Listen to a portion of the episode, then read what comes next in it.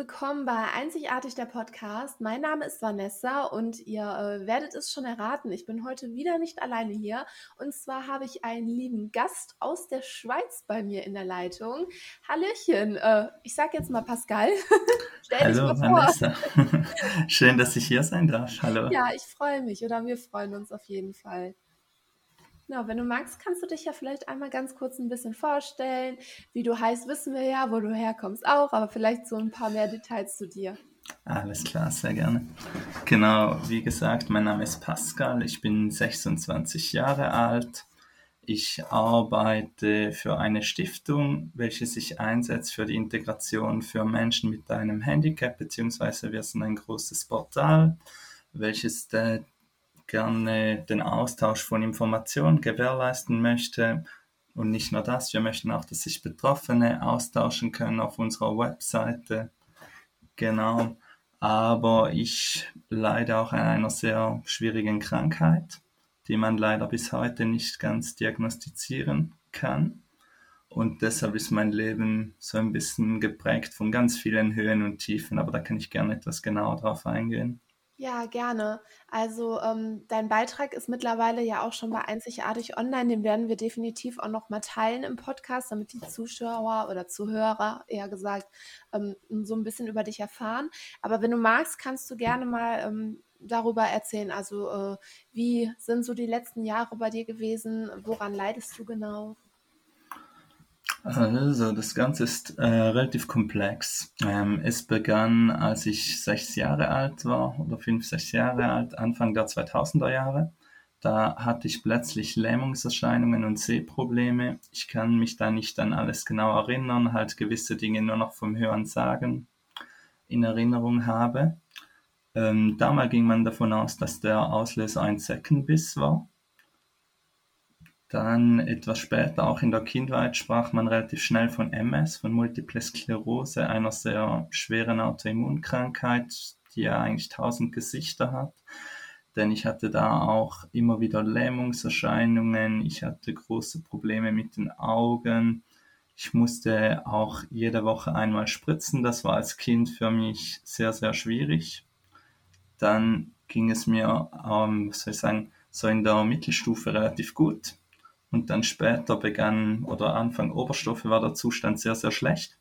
Da konnte ich plötzlich kaum noch laufen und sehen. Dann begann man wieder die ganze Entzündung mit äh, Medikament zu bekämpfen. Ich musste mir da alles selber spritzen.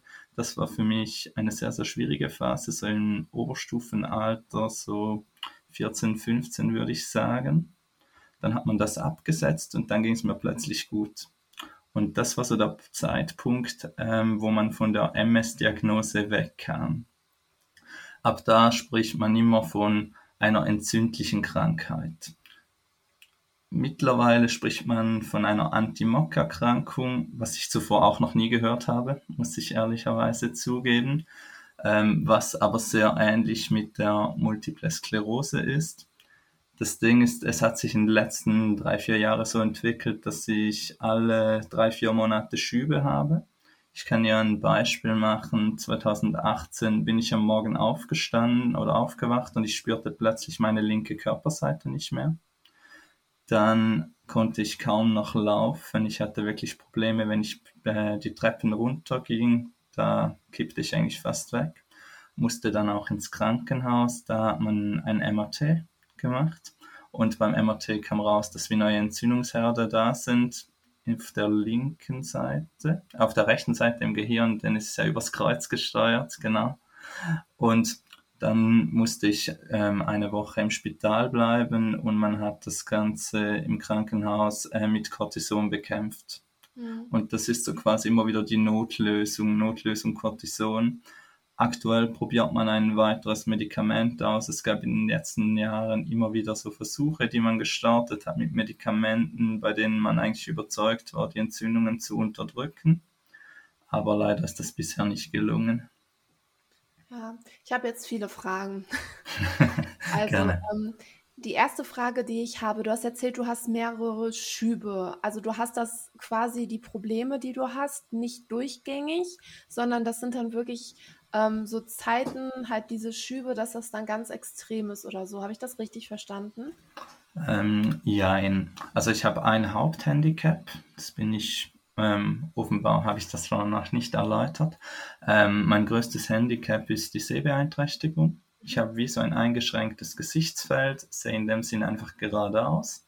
Prozentual sehe ich mit dem linken Auge 60 Prozent und mit dem rechten sind es so 10, 15. Oh. Aber mir fehlt wie das Gesichtsfeld.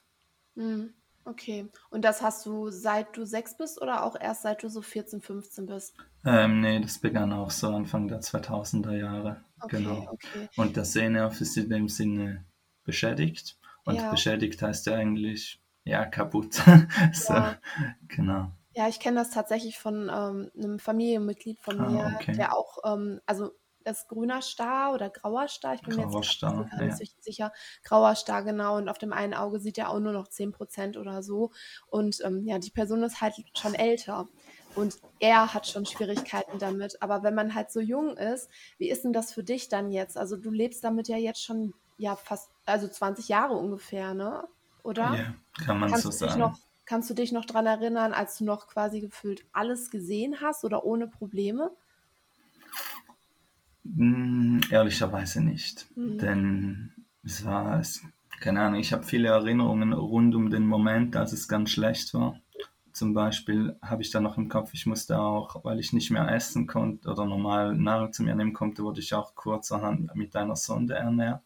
Oh. Und das sind so Erinnerungen, keine Ahnung, die, die sind einfach präsent, obwohl sie ja. schon wirklich 20 Jahre her sind. Ja, glaube ich, aber vor allem so Kindheitserinnerungen, die sind dann so stark eingeprägt und so, die vergisst man dann irgendwie nicht, ne? Ja. Und ähm, wie ist das dann für dich? Wie oft hast du so Schübe? Ähm, in den letzten zwei Jahren waren es jeweils immer so drei, vier Monate. Und wow. das Ding ist, man hat so ein bisschen unterschiedlich, äh, war die, An die Herangehensweise. Wenn ich wirklich ins Krankenhaus gehe und sage, hey, es geht ehrlicherweise gar nicht, ich sehe nur noch verschwommen, ich kann die linke Hand nicht mehr spüren, dann gab es eigentlich, wie gesagt, nur die Notlösung Cortison. Ich musste da, oder ich hatte jeweils die Wahl zwischen ähm, Tabletten, dann kannst du zu Hause bleiben, dann nimmst drei, vier Wochen die Tabletten und du gehst eine Woche stationär. Mhm. Für mich ist ähm, das mit den Tabletten keine Option mehr, weil einfach die Wirkung, bis die eintrifft, dauert es extrem lange und das ist meine Erfahrung. Da ging es manchmal fast zwei Monate und ja, zwei Monate dieser schlechte Zustand, das willst du nicht erleben. Ja. Und deshalb ja, hat sich so ein bisschen eingependelt, dass ich jeweils, wenn ein Schub kam, meistens drei bis fünf Tage im Krankenhaus war. Ja, meistens waren es fünf, fünf Tage Cortison, also einmal am Tag, was schon schwierig war, weil die Nebenwirkungen nicht zu unterschätzen sind und es einfach auch Zeit brauchst, bis du wieder auf den Beinen bist. Ja, und dann kommt quasi schon der nächste Schub gefühlt, ne? Ja, es hat ein bisschen was. Also ich hatte jetzt ziemlich, ich kann ähm, ein gutes Beispiel machen. Also ich hatte es sehr, sehr schlecht am Ende des vergangenen Jahres. Da hatte ich auch noch einen epileptischen Anfang, oh. Anfall. Das hat sich in den Verlauf der Jahre so ein bisschen eingeschlichen. Ich habe nicht viele Anfälle, aber manchmal ganz heftige. Und letztes Jahr, es war genau am 25. Dezember, hatte ich es ganz, ganz schlecht über so Weihnachten. Naja, war bei mir nicht so mit Feiern. Mhm. Da war mehr mit Krankenhausaufenthalt. Und dann hat man es rausgezögert und im Februar ging es dann eigentlich gar nicht mehr. Und dann mhm. musste ich wirklich ein, eine Woche oder zehn Tage war ich da, man hat es bekämpft. Und dann hatte ich es eigentlich sehr, sehr lange gut bis Anfang Juni oder Anfang Juli, Ende Juni so. Und dann kam der nächste Schub. Und mhm. ja, jetzt ist ein bisschen, ich bin so in einer Phase aktuell. So, es ist noch nicht ganz gut, aber es ist wieder auf dem Weg der Besserung. Aber ja, meistens hast du halt schon im Kopf, wahrscheinlich kommt in wenigen Monaten die nächste Entzündungsherde. Ja, das wäre nämlich jetzt auch noch eine Frage von mir gewesen, wie du damit umgehst, wenn du Schübe hast, weil du weißt quasi, ja, da kommt auf jeden Fall bald was. Kannst du dann ähm, so ein bisschen deinen Alltag danach richten? Also ähm, du arbeitest ja auch. Ähm, wie ist das zum Beispiel auf der Arbeit oder so, wenn du dann ausfällst oder so? Gibt es da irgendwie Probleme in der letzten Zeit oder in den letzten Jahren? Zum Beispiel auch bei äh, Bewerbungsgesprächen oder so. Du musst ja auch dann irgendwie sagen, dass du chronisch krank bist, dass du öfters mal ausfällst. Ähm, gute Frage. Also ich, im Verlauf der Jahre geht man ja ein bisschen anders damit um, wenn, man wird ja auch älter. Es war so, beispielsweise habe ich mich mal um eine Arbeitsstelle beworben, da habe ich nichts von der Gesundheit erzählt. Also ich war da auch noch etwas jünger, so 19, 20. Und dann war ich mich da vorstellen und da hieß es, ja, hätten wir gewusst, dass du oder dass sie so eine schwere Krankheit haben, hätten wir sie gar nicht erst eingeladen. Mhm. Bam. Und dann machte ich die Erfahrung, also das war einer der Zeitpunkte, der mich auch zum Umdenken brachte. Dann habe ich es immer in einem Dokument verfasst, so quasi Wissenswertes, habe es sachlich erläutert, aber ich habe immer auch die positiven Fähigkeiten dargestellt. Und dann wurde ich auch vermehrt eingeladen und die Leute waren sehr offen darüber. Aber ich hatte auch eine, soll ich sagen, ich musste auch die Erfahrung machen, dass nicht alle Arbeitgeber damit klarkommen. Ich habe 2018 beispielsweise eine Stelle verloren während einem Schub da war ich, also ich war ganz transparent zum Arbeitgeber. Ich habe ihnen klar gesagt, es kann sein, dass ich alle vier, fünf Monate auch mal vielleicht eine Woche ausfalle, weil einfach Schübe kommen. Was eigentlich dann, auch nicht viel ist, ne? Also ich bin persönlich auch ein Mensch, ich habe ein schlechtes Immunsystem okay. und ich äh, bin auch öfters mal ein paar Tage krank mhm. und da mhm. sagt keiner was so, ne? Mhm. Voll. Und da war es so, da eben war ich eine Woche weg, ich kam zurück und dann hieß es, ja Pascal, am Mittwoch haben wir eine Besprechung oder ein wichtiges Gespräch und dachte ich, ja, so weit, so gut. Und dann wurde mir mitgeteilt, ja, mitgeteilt, ja Pascal, du bist ein netter Typ, aber bei uns muss man eigentlich immer funktionieren und deshalb ist heute dein letzter Arbeitstag. Hammer, wirklich. Und so wurde ich da vor die Tür gestellt. Das ist echt. Und das war schon ziemlich einschneidend. Ja, das glaube ich. Bei mir war es so, beruflich konnte ich irgendwie nicht viel planen die letzten Jahre. Eben, ich habe zuerst eine kaufmännische Ausbildung absolviert. Ich hatte große Probleme, äh, eine Arbeitsstelle zu finden, denn ja, die Augen sind etwas, das natürlich für viele schwierig einzuschätzen sind oder da wirst du primär einfach schon mal kategorisiert. Ähm, ich habe aber immer wieder Arbeitgeber gefunden, Teilweise war es irgendwie, hattest du halt sehr für günstige Konditionen oder fast gratis gearbeitet. Aber es hat sich immer etwas ergeben. Es war so ein bisschen Go with the Flow. Ich konnte dadurch auch spannende Erfahrungen sammeln. Eben, ich habe mich mal fünf Jahre im Bereich der Suizidprävention ehrenamtlich engagiert. Oh. Das war eine sehr lehrreiche Erfahrung in meinem Leben. Ich bin mit dem Thema konfrontiert worden, irgendwie 2010 erstmals, als ich einen Kollege das Leben genommen hatte. Mhm. Und ich hatte damals einen guten Draht zu ihm oder was soll ich sagen, einen engen Bezug, weil meine damalige Freundin in, im selben Dorf aufgewachsen ist wie er. Und deshalb war das so ein Thema, das war dann irgendwie präsent. Und 2014, glaube ich, müsste das etwa gewesen sein, habe ich dann von U25 gelesen. Das gibt es in Deutschland auch. Das ist eine Peer-Beratung, wo sich die Leute auf Augenhöhe austauschen können mhm. und fand das eine gute Geschichte. Ich hatte da zu Beginn auch eben gerade keinen Job und für mich war das wie so ein kleines Sprungbrett. Ich hatte die Möglichkeit, etwas zu tun und dann ja habe ich gesehen, dass ich mit ganz kleinem Großes bewirken konnte. Also ich hatte da drei Klienten, sage ich mal, mit denen man jeweils geschrieben hat, hatte immer wieder Supervision. Es war sehr gut ähm, geführt von den Leuten da und es war für mich einfach auch ein gutes Gefühl zu sehen, hey, es geht ja, du kannst ja was. Denn oft in diesem Alter wurde mir gesagt, ja, Pascal, eigentlich kannst du nur in einer geschützten Arbeitsstätte arbeiten, weil mit den Augen kannst du froh sein, wenn dich jemand nimmt. Ja. Und das war schon auch hart zu hören in diesen jungen Jahren. Und es hat natürlich auch geprägt, man ist vorsichtiger geworden.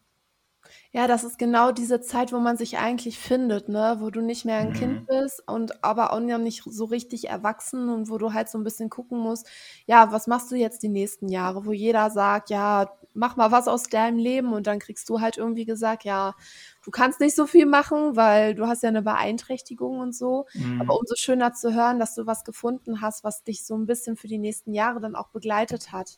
Ähm, du hast jetzt, oder wolltest du noch was sagen? Was wollte ich? Ja, ich wollte sagen, dass ich auch eigentlich profitiert habe von den Schicksalen von anderen Leuten. Ja. Im Sinn von, du sagst so, oder ich konnte so fühlen, ich meine, ich weiß, was ich habe, so von der Krankheit her und sah dann so andere Situationen im Leben, wo ich so denke, es gibt Leute, denen geht es noch viel schlechter und die haben noch ganz andere Probleme. Ich und kann das absolut nachvollziehen. Das ist bei mir mit einzigartig genauso. Okay, voll cool. Und es gab da auch so ein, ein, eine Geschichte, die mich sehr, sehr berührt hat. Das war ein junges Mädchen, 14 oder 15 Jahre alt mit der habe ich über längere Zeit geschrieben, über mehrere Monate geschrieben und am Schluss kam irgendwann die Nachricht oder sie sei erzählt oder schrieb, ihr geht es wieder gut und sie brauche keine Unterstützung mehr. Sie habe sich gefangen. Und am Schluss kam der Satz, danke, dank euch, dank euch bin ich noch am Leben. Und wenn du diesen Satz so hörst, denkst du so, ja. deshalb mache ich das und dafür brauche ich auch kein Geld. Ja, das stimmt. Ich verstehe das genauso. Also bei mir mit ähm, einzigartig ist eigentlich auch die Intention, mhm. halt du machst so wenig, aber für andere ist das halt irgendwie total viel. Also die Beiträge oder so, die ich dann da teile, das sind vielleicht am Tag eine Stunde, zwei Stunden, wo mhm. ich mich mhm. mal dran setze oder so. Und andere lesen das dann, tausende Menschen und die nehmen dann was dabei mit oder so. Oder auch jetzt dieser Podcast. Du erzählst jetzt hier so von deinem Schicksal und ich sitze jetzt da und denke mir so, boah, krass, was der alles schon durchgemacht hat in den jungen Jahren. Und du wiederum sagst, ja, aber es gibt Leute, denen geht's noch viel, viel schlechter. Und das ist eigentlich die Message, die man halt rausbringen soll. Ne? Also, dass man sein Schicksal so annehmen muss, um eben auch damit leben zu können, aber dass man auch das Beste draus machen muss und dass man eben auch so eine Passion da entwickelt, so wie du es jetzt gemacht hast oder so. Du hast ja eingangs auch gesagt, dass du eine Stiftung hast oder bei einer Stiftung arbeitest. Da kannst du auch gleich gerne noch mal ein bisschen mhm. was zu erzählen.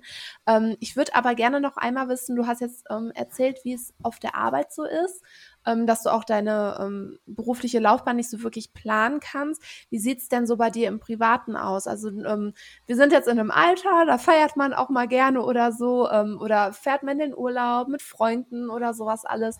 Ähm, hast du da auch starke Einschränkungen aufgrund deiner Erkrankung und deiner Schübe?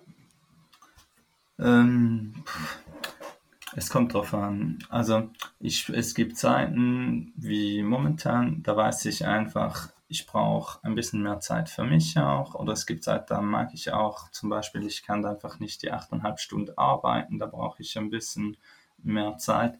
Also so in der Freizeit, denke ich, lebe ich mehr oder weniger ein normales Leben wie Personen in, sag ich mal, in unserem Alter, die Mitte 20 sind.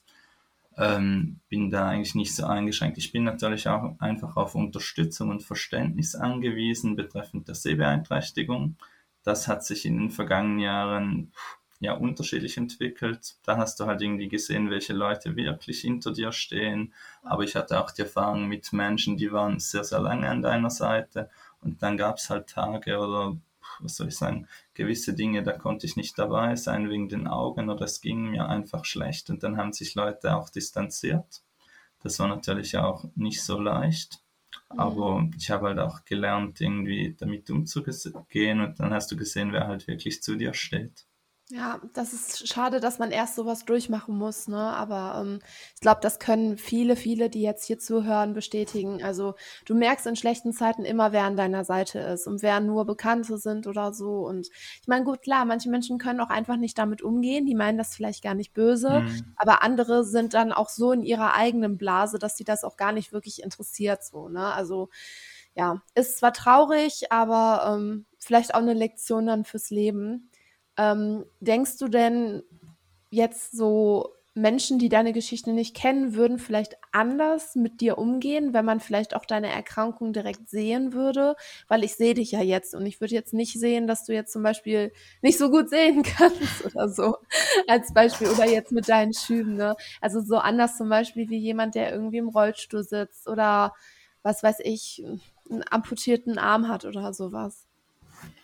Ähm, es ist ein bisschen unterschiedlich. Also manchmal gebe ich mich ja auch zu erkennen, also gebe ich mich zu erkennen im Sinn von, wenn ich unterwegs bin an Orten, die ich nicht kenne, benutze ich auch den Stock, den weißen Stock. Ich habe da, das kann ich vielleicht erzählen, eine kleine Anekdote. Ich äh, war auf dem Weg zur Arbeit, das war etwa 2016, und da habe ich einen älteren Herrn morgen touchiert und der meinte dann zu mir, ja junger Herr, Alkohol und Drogen ist ziemlich ungesund so früh. Und ich dachte so, puh, krass. Und ich war so perplex, ich konnte da gar nicht drauf reagieren. Und das war so der Zeitpunkt oder das ähm, Déjà-vu, das ich damals hatte, das mich zum Umdenken brachte. Einfach, vielleicht wäre es auch gut, wenn du dich zeigst oder zu erkennen gibst. Ja. Und das war der Zeitpunkt, seitdem ich, wenn ich es für richtig halte, auch diesen Stock benutze, wenn ich in der Öffentlichkeit bin. Aber ich finde, oder auch auf andere Leute bezogen, denke ich, sollte es immer der Person selber überlassen sein, ob sie ihn benutzt oder nicht. Denn ja. ich finde, an Orten, die ich auskenne oder wo ich die Strecken kenne, denke ich, brauche ich jetzt einen Stock nicht, weil ich ja trotzdem noch 60 Prozent sehe. Ja. Zum Beispiel von mir zum Bahnhof laufe ich einfach einen Kilometer geradeaus und ich denke, da brauche ich jetzt keinen Stock für. Ja, aber das ist vielleicht auch nochmal ähm, interessant zu erfahren, dass das für dich quasi auch so ein Hilfsmittel ist und dass du diesen Stock oder so jetzt nicht verteufelst, weil ähm, ich glaube, viele Menschen denken, wenn man eine Ein Beeinträchtigung hat, ähm, ich habe jetzt schon mehrfach auch mit Menschen gesprochen, die einen Rollstuhl brauchen, denken dann alle anderen immer, boah, du Arme oder du Armer, du hast einen Rollstuhl, das tut mir total leid. Aber diese Person sagt dann ja, nee, warum? Die hilft, der Rollstuhl hilft mir ja. Durch den Rollstuhl bin ich wieder mobil, durch den Rollstuhl kann ich viele Strecken laufen, gehen, fahren, wie auch immer. Ähm, das ist eigentlich gar nichts, worum man mich dann irgendwie äh, bemitleiden muss oder so. Und deswegen verstehe ich das auch total, wenn du sagst, ja, ich manchmal benutze ich den Stock einfach, weil es auch eben meinen Alltag erleichtert, ne? Oder weil man dann auch direkt sieht, guck mal, der hat eine Beeinträchtigung, der sieht nicht so gut, da passt man dann vielleicht auch ein bisschen auf oder so. Also kann ich voll nachvollziehen. Hm. Es ist vor allem spannend zu sehen, wie die Leute umgehen. Also eben, ich wohne auf einem kleinen Dorf, hier kennt jeder jeder, hier ja. weiß man wahrscheinlich, was ich habe, oder ich denke, ist das so. Ähm, aber wenn ich in einer Stadt unterwegs bin, die ich jetzt nicht so gut kenne, dann ist es spannend zu sehen, wie die Leute, eben wenn du jemanden touchierst und du bist so quasi normal, eben mir sieht man das ja nicht an, dann reagieren die Leute ja schon ein bisschen komisch oder heißt es ja schnell mal, hey, bist du betrunken, was soll das? Ja. Und eben wenn du den Stock hast, da, da sind die Leute sehr, sehr hilfsbereit. Das ist meine Erfahrung. Es kommen viele Leute hin und fragen, hey, kann man dir helfen? Wo musst du hin? Und dann gibt es halt so auch so ein paar Leute, die sind ziemlich, sagen wir das, touchy. Ähm, die ziehen manchmal, oder wenn sie das Gefühl haben, eben, dass ich gar nichts sehe, dann ziehen sie einfach so an dir rum. Und hier finde ich es halt einfach wichtig, wenn man sieht, dass eine Person ein Handicap hat, dass man vielleicht, wenn man helfen möchte, einfach fragt, kann ich dir helfen? Und wenn die Person Ja sagt, dann natürlich gerne. Und sonst ist das ja auch okay, wenn man sich da auskennt. Ja, das stimmt. Das kann ich auch nachvollziehen. Ich glaube, bei mir war es ein längerer Prozess mit dem Stock, denn es hieß eben mal, als ich so in der ersten, zweiten Klasse war, ja, Pascal, pff, du siehst ja so nix oder so schlecht. Da kannst du eigentlich nur mit dem Stock aus dem Haus. Und mhm. wenn du das irgendeinem Kind sagst, ja, gehst du halt schon auf Konfrontation. Und das war auch über viele Jahre so, weil mir der Satz immer wieder an die Seite, ja, ich, ich musste mir das immer wieder anhören, oder ja, diese, du machst das sehr gut, was du tust, aber ohne Stock kannst du eigentlich nicht aus dem Haus. Ja, und dann ist man, glaube ich, eher in so einer Trotzphase und sagt, ich zeig's euch jetzt allen, ich kann es ja, auch genau. ohne. Ne? Vor allem, glaube ich, als Junge, da ist man noch mal ein bisschen robuster, was das angeht. ähm, mhm. Wie war ähm, das denn für deine Eltern diese ganze Zeit? Also die haben das ja jetzt die letzten Jahre alle mitbekommen, dass es dir immer schlechter ging oder so. Ähm, wie reagieren die da drauf, wenn du dann zum Beispiel jetzt auch ähm, selbstständig bist oder so? Mhm, ich finde, meine Eltern oder allgemein mein Umfeld oder auch meine drei Geschwister äh, reagieren sehr vorbildlich drauf oder ich werde irgendwie nie zu etwas, was sagen, verdonnert oder gezwungen. Das heißt nie, ja, du kannst, das geht nicht oder das kannst du nicht, sondern man hat mir immer auch die Chance dazu gegeben. Und oft, wenn ich aufs Berufliche ähm, rüber münze, war es oft so, wo es einfach klar hieß, hey, du hast eine Sehbeeinträchtigung, das geht nicht. Und in der Familie und überall das heißt es immer, schau, probier's, wenn es klappt, dann klappt's. Oder auch hobbymäßig oder auch Dinge unternehmen. Das sind, ich hab, bin eigentlich sehr dankbar, dass ich eine solche offene Familie habe. Schön, ja, das ist, glaube ich, auch echt. Und ich wichtig. denke, äh, also ich bin der Älteste und habe drei jüngere Geschwister, dass meine Geschwister natürlich mit mir als solches aufgewachsen sind und dadurch halt auch sensibilisierter sind im Umgang mit Menschen, die handicapiert sind. Ja. Zum Beispiel, also mein jüngster Bruder ist jetzt zehn Jahre jünger, es ist auch ja kein Kind mehr, aber lange hast du das irgendwie gespürt, dass sie, sie haben es halt mit dir gefühlt oder sie weisen dich auf alles hin und ich glaube, das ist schon auch anders, wenn du jemand hast so nah im Umfeld, auch sozial, so bei den ganzen Sozialkompetenzen, denke ich, ist das schon auch sichtbar. Ja, aber das ist schön für deine Geschwister. Also was heißt schön für deine Geschwister, ne? Aber es ist auf jeden Fall eine Eigenschaft oder so, die die halt mitbekommen haben durch dich, die auf jeden Fall äh, ja bemerkenswert und so ist. ähm, möchtest du einmal ein bisschen was über deine Stiftung erzählen? Das ist auch ein interessanter Punkt. Das kann ich gerne machen. Also, ich arbeite für Enable Me. Die einen kennen es vielleicht noch unter dem Namen der Stiftung My Handicap. Es gibt es ja auch in der Schweiz und Deutschland. Jetzt sind wir auch dabei, es global aufzubauen. Ähm, ich kann sonst gerne mal ein paar Sachen zu meinen Aufgaben und Tätigkeitsgebiete sagen. Also ich habe eigentlich zwei, drei Hauptaufgaben. Ich bin verantwortlich für die Peer-Arbeit, wo es wirklich darum geht, auch den Austausch zu fördern von Betroffenen ob das in schriftlicher Form ist, ob das persönlich ist, das ist sicherlich eine meiner Hauptaufgaben. Ähm, da hilft mir die Erfahrung, die ich bei U25 machen durfte, wo ich halt wirklich fünf Jahre aktiv als Peer tätig war. Und hier, ja, darf ich das eigentlich führen und leiten. Da bin ich sehr, sehr dankbar, weil es auch jeden Tag wieder extrem wertvolle Erfahrungen sind oder wenn ich einfach auch sehe Personen, die ja, die unterschiedliche Handicaps haben, aber auch sich einfach ihre Erfahrung weitergeben möchtest, ist das einfach extrem spannend zu sehen und auch schön zu sehen, wie, wie andere Menschen davon profitieren. Manchmal vielleicht nur von wenigen E-Mails und einfach dann du, du so lesen kannst. Dank dieser Person konnte ich wieder äh, Mut schaffen oder Hoffnung und das ist halt schon sehr, sehr cool. Ja. Das ist ein Part. Und der andere Part ist das Forum. Wir haben ein offenes Forum, eine große Community. Da kann sich jeder kostenlos registrieren und seine Frage stellen. Das ist auch, da bin ich vor allem, wie nennt man es, als Community Manager kann man vielleicht sagen, so ein bisschen in der Vermittlerrolle auch. Unser Ziel ist auch ein großes Netz an Fachexperten zu haben. Hier bin ich immer wieder an Personen am Suchen, die irgendwo wirklich ihre Expertise einbringen möchten, die wir kontaktieren dürfen. Das kann von den unterschiedlichsten Themen sein, ob das medizinische Themen sind, ob das psychologische Themen sind oder berufliche Integration. Da sind wir komplett offen. Also insofern jemand zuhört und sich entweder als Experte engagieren möchte oder auch einfach grundsätzlich mit anderen Betroffenen diskutieren, darf gerne mal vorbeischauen auf enableme.de oder also ich kann mir ich kann mir vorstellen, dass wir da auf jeden Fall einige bei einzigartig haben, okay, die da cool. in irgendwelchen Sachen Experten sind. Ähm, also da werden wir auf jeden Fall dann auch noch in den Show Notes dann ähm, den Link reinstellen von Mega der Seite. Cool.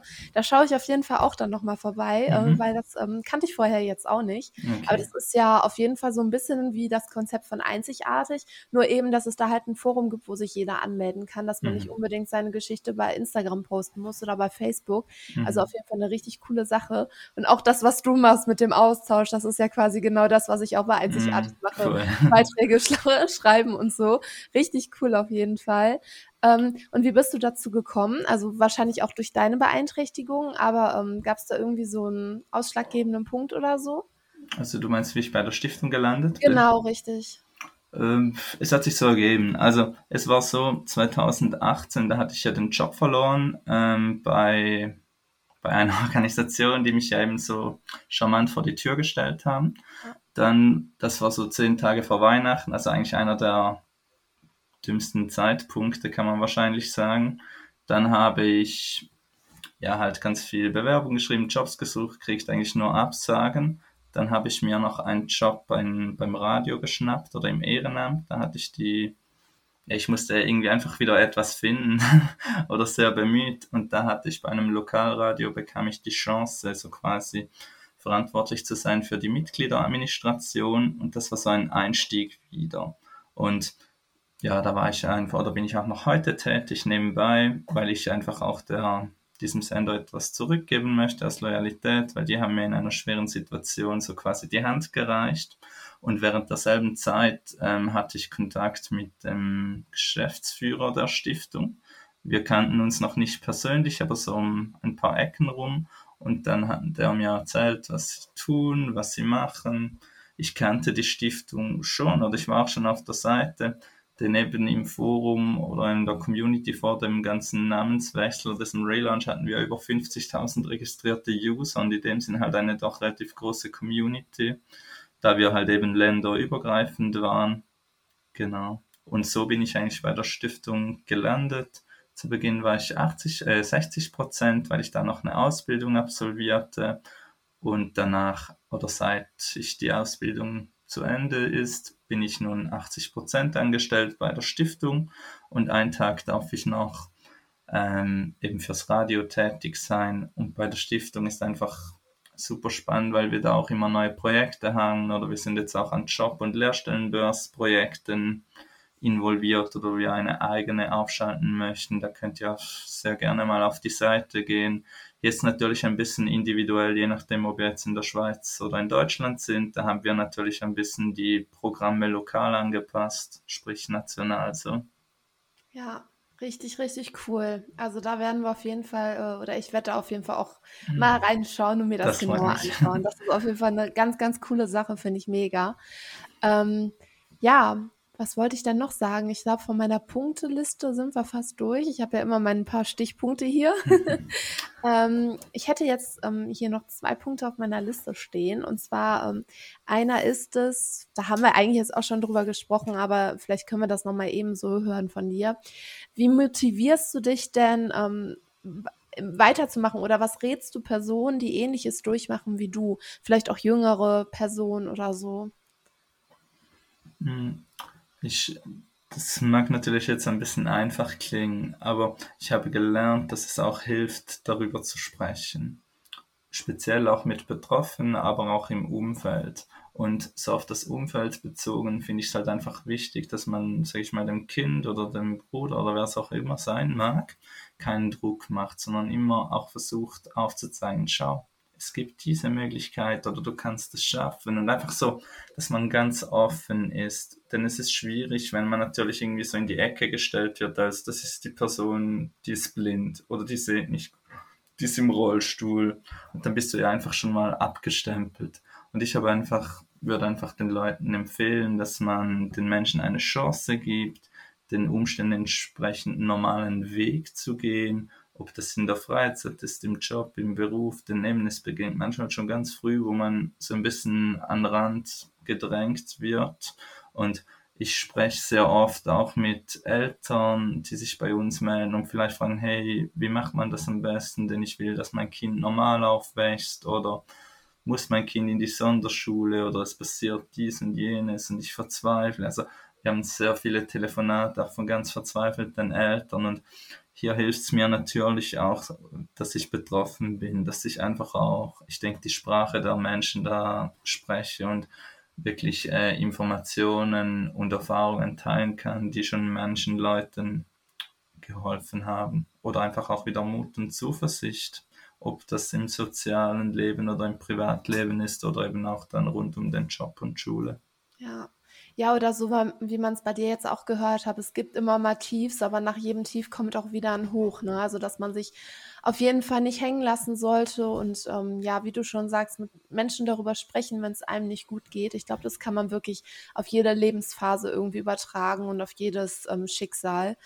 Und ähm, wie motivierst du dich dann persönlich, wenn du jetzt, sagen wir mal, du hast jetzt so einen Schub und du weißt, wie schlecht es dir dann geht und du weißt auch, das dauert jetzt vielleicht ein bisschen wieder, bis du auf die Beine kommst oder so.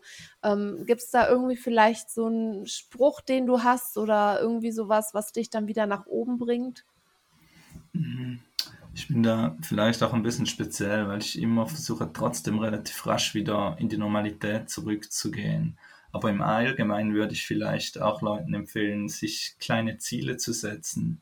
Oder wenn man so das Gefühl hat, hey, ich bin wirklich ich fühle mich alleine oder das ist ganz schwierig. Wenn man sich so kleine Ziele setzt und man erreicht da eines ums andere, dann ist ja jedes Ziel so quasi wieder ein Erfolgserlebnis und man kann sich dann über ganz einfache Dinge vielleicht freuen und schlussendlich sind es ja dann auch in der Summe doch ganz schön viel. Und das ist etwas, was mir persönlich sicherlich auch schon geholfen hat. Aber ich denke, das wäre etwas, was ich anderen auch empfehlen würde was einfach ja. sich auch gut anfühlt, wenn du so denkst, wow, ich habe schon wieder ein Ziel erreicht, wow, ich kann dies, kann jenes. Genau. Ja, sehr schön. Ähm, ja, das muss man sich persönlich auch einfach mal so ein bisschen vor Augen halten. Ne? Vielleicht nicht utopische Ziele, sondern immer Hm. Step by Step und so. Ja, voll. Ähm, den letzten Punkt auf meiner Liste, den ich jeden frage, der, äh, der oder die Gast bei uns ist, und zwar, was bedeutet einzigartig für dich? Einzigartig.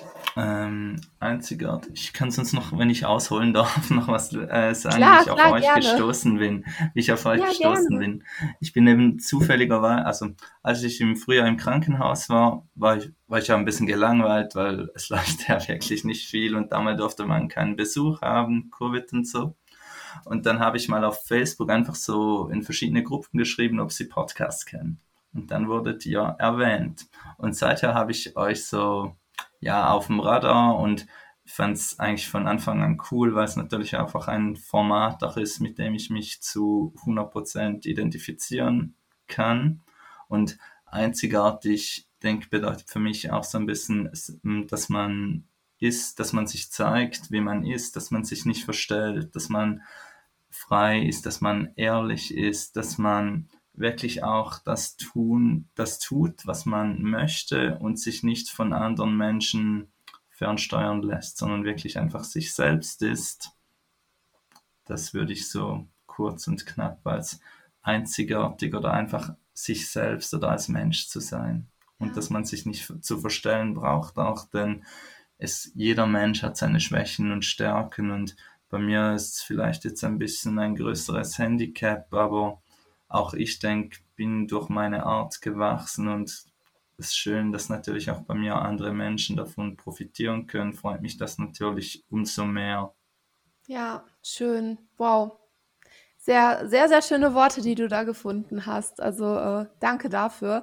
Das finde ich auch tatsächlich total witzig, dass dir unser Podcast vorgeschlagen wurde, weil ähm, wir sind ja hauptsächlich auf Instagram aktiv und der Podcast, der läuft ja jetzt, ich glaube schon seit 2019, aber das ist immer so ein Projekt, was so mehr oder weniger immer so dahin geplätschert ist, weil es gab dann öfters mal technische Schwierigkeiten, dann hatten wir Probleme mit jemandem, der das schneidet. Jetzt haben wir zum Glück jemanden, die Laura, die uns den Podcast immer schneidet, deswegen funktioniert Hm, das cool. Projekt auch wieder besser.